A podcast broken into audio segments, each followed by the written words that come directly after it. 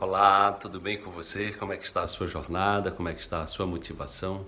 Como está a sua alegria pela vida? É, as pessoas é, que vivem mais são as pessoas otimistas, são as pessoas que cultivam é, bons sentimentos. E o mais, além delas viverem mais, se recuperarem mais rapidamente de problemas cardíacos ou de outros problemas de saúde, elas elas influenciam as pessoas em torno dela, mesmo sem estar falando nada, só pela vibração.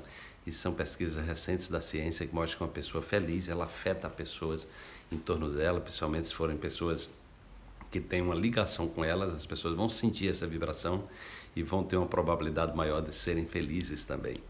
Então vamos colocar nossa imaginação para funcionar. Vamos para a reflexão de hoje. Seu cérebro não distingue o que você vive realmente do que você imagina. A sua imaginação, aliada a um forte sentimento, tem o potencial de germinar sementes de novas realidades escondidas dentro de você. Imagine-se.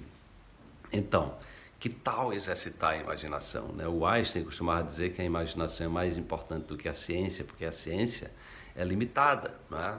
Todo dia tem novidades na ciência, todo dia tem novos paradigmas, superando os paradigmas antigos. No entanto, a imaginação ela não tem limites. Né? Você pode é, dar asas, literalmente, à sua imaginação. E o mais importante é esse, é, é essa conclusão dos neurocientistas que observa que o cérebro ele não ele não diferencia se você está é, vivendo algo realmente e se você está simplesmente imaginando. O exemplo que eu costumo dar nas minhas palestras é lembrar para você de pegar um limão. Imagine que eu estou dando um limão para você agora e digo: olha, abre esse limão e começa a chupar esse limão. Começa a chupar, sentindo o sabor do limão.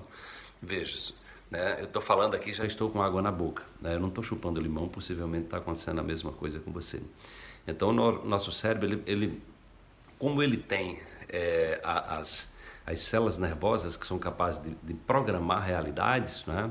e associar essa realidade a sensações, a sentimentos no nosso corpo.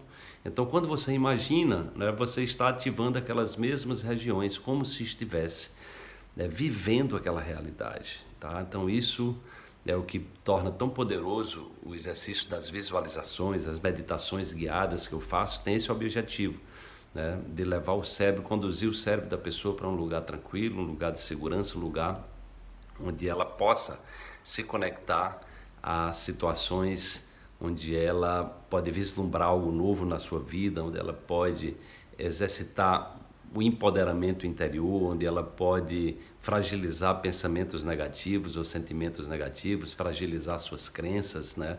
E reestruturar é, novas possibilidades para a sua vida. Então isso é simplesmente extraordinário. No entanto, requer prática.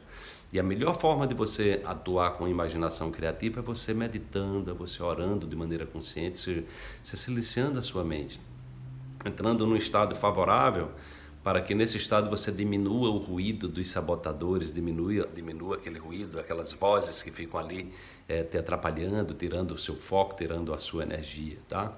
Imagine mais, crie mais é, e confie que o potencial transformador da sua vida é, está dentro de você. A questão é conectar-se a eles, mantenha-se firme, assistindo regularmente o Despertar Quântico, que tem sempre mensagens positivas para que você Treine emocionalmente seu corpo e seu cérebro num novo padrão. Desperte-se. Amanhã tem mais uma reflexão para você.